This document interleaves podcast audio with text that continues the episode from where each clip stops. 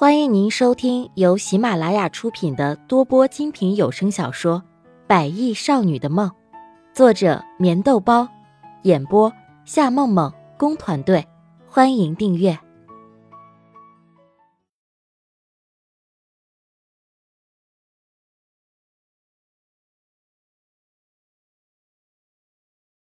第八十四集。他们要是提条件了就好了。关键是他们什么条件都不提，就是要告诉我们一声，让我们心急，让我们不安而已。其实这才是让席斌心里很犯难的事情。如果那几个混蛋开出什么条件，只要是席斌能够做到的，哪怕是做不到，他都会尽力去做。可是眼下这几个混蛋还不知道要怎么去对付芊芊呢？怎么会弄成这样？那我们该怎么办才好？很是不安的穆丽亚站起身来，急忙帮他把衣服穿好。事情已经发生，眼下到底该怎么办才好？还有这件事情到底能不能让强子知道？我们先回家吧，等回家以后，我们两个再好好想想办法。这件事情千万不能够让孙妈知道，还有强子，最好也先瞒着吧。席斌叹了一口气，整理好衣服之后，和穆丽亚一起回家，心里的纠结和不安让两个人一夜无眠。虽然在回家以后，王静静还是坐在沙发上看电视，可是也并没有多说什么。或许是吵架也吵得累了。清晨，阳光透着厚厚的云层，洒出丝丝的光芒。席斌早早起床，而穆丽亚在床上微微的眯着眼睛。昨晚因为孙芊芊的事情，她一宿没有睡着，在天刚刚亮的时候，她才迷迷糊糊的睡着了。其实昨晚那几个男人打电话的时候就已经开出了他们的条件，席斌只是不想让穆丽亚担心而已，故意瞒着她。毕竟这是男人与男人之间的较量，更何况那些人也算不上是男人。游乐场里的席斌手里沉甸甸的拿着一个大大的黑色皮箱，在起床以后，他早早来到公司，从公司提走了一千万。虽然这不是一个小数目。可是只要能够救出孙芊芊，再多的代价他都无所谓。可是明明约好的时间是九点，现在都已经差不多十点了，然而却仍旧没有丝毫的动静，这让席斌的心里那股不安不由得开始加剧。难道他们临时变卦了吗？可是就算是临时变卦，也会给他一个电话什么的。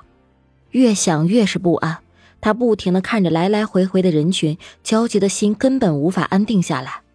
然而，在过去几分钟以后，那几个混蛋并没有出现。穆丽亚倒是急忙跑了过来，看着席斌还站在游乐场的一角，心里不由得燃起几丝怒火和埋怨。席斌，你这是什么意思？要不是你没带手机，我都不知道你竟然和那几个混蛋见面。你知不知道我会担心啊？我会害怕，会紧张啊！声音有些大，让周围一旁的几个人疑惑的看着他们。我我这不是怕你担心才没告诉你吗？好，好了好了，不生气了啊。上前紧紧搂着他的腰，这件事情他怎么能够舍得让他担心呢？可是都怪自己早上不小心竟然忘带了手机。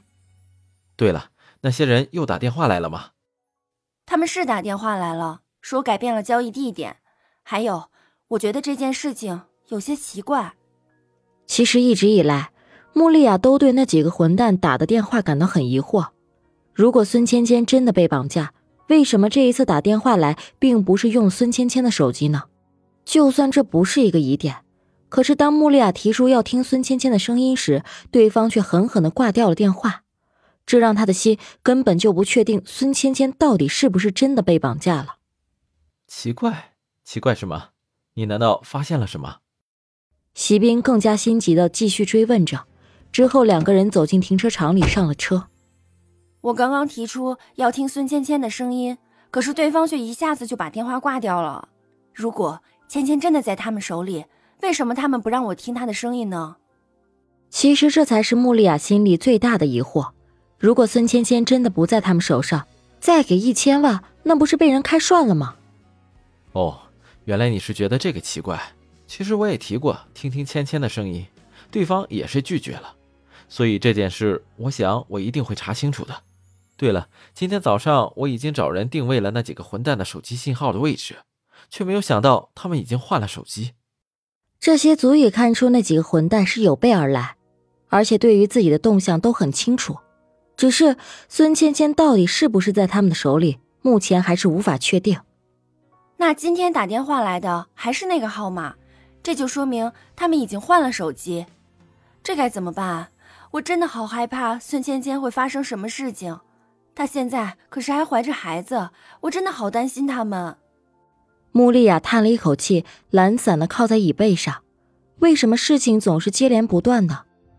不要担心，他们绑架芊芊，无非就是想要得到什么，总不可能他们只是绑架她出气吧？